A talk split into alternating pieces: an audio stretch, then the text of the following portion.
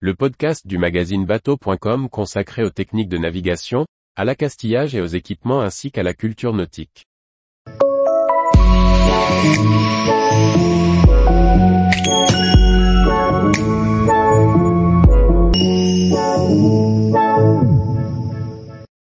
Sereine, un voilier qui a fait l'histoire de l'école des Glénans.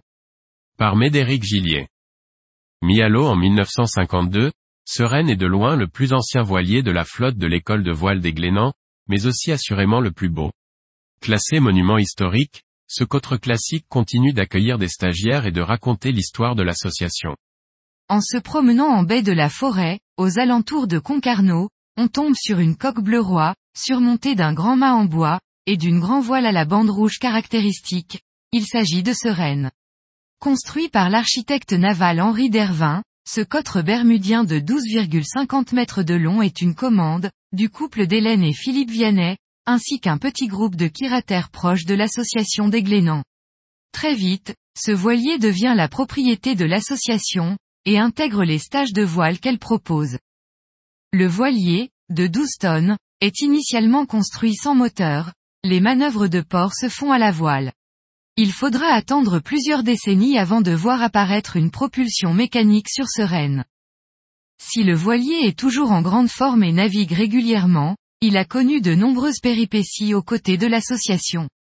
Frappé par la foudre en 1958, seule sa ferrure d'étrave en prend réellement un coup, Sereine tient bon. Plus tard, un talonnage sur le rocher du Petit Tarot, à l'entrée de Concarneau, vient déplacer son lest, mais à nouveau, elle tient bon.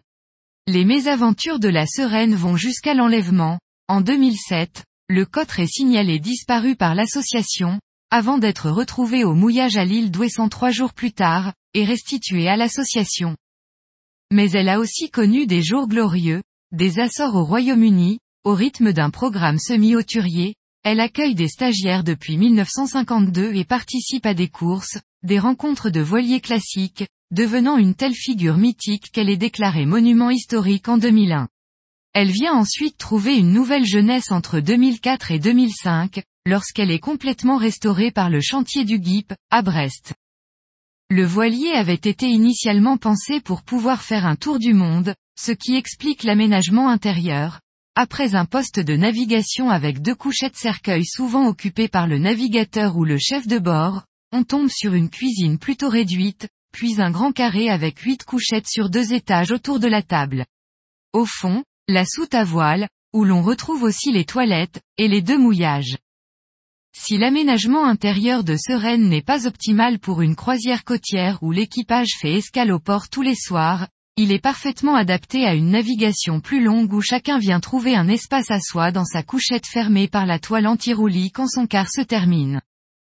Sereine possède des qualités marines certaines, accompagné de son jeu de voile complet dans la baille avant, un grand génois, trois Yankees, un tourmentin sur l'été principal, et une trinquette génois ou une trinquette de route pour son été de trinquette. En plus de sa grand voile, on trouve aussi un spi symétrique, avec ses deux tangons massifs. Le pont en tech rend la navigation agréable pour l'équipage, qui peut facilement monter jusqu'à 8 sans se marcher dessus. Fraîchement armé d'un nouveau moteur, Sereine est sur le point de commencer une nouvelle saison aux côtés des Glénans, où elle continuera à introduire les stagiaires adultes et adolescents à la navigation semi-auturière, au départ de Concarneau. Tous les jours, retrouvez l'actualité nautique sur le site bateau.com. Et n'oubliez pas de laisser 5 étoiles sur votre logiciel de podcast.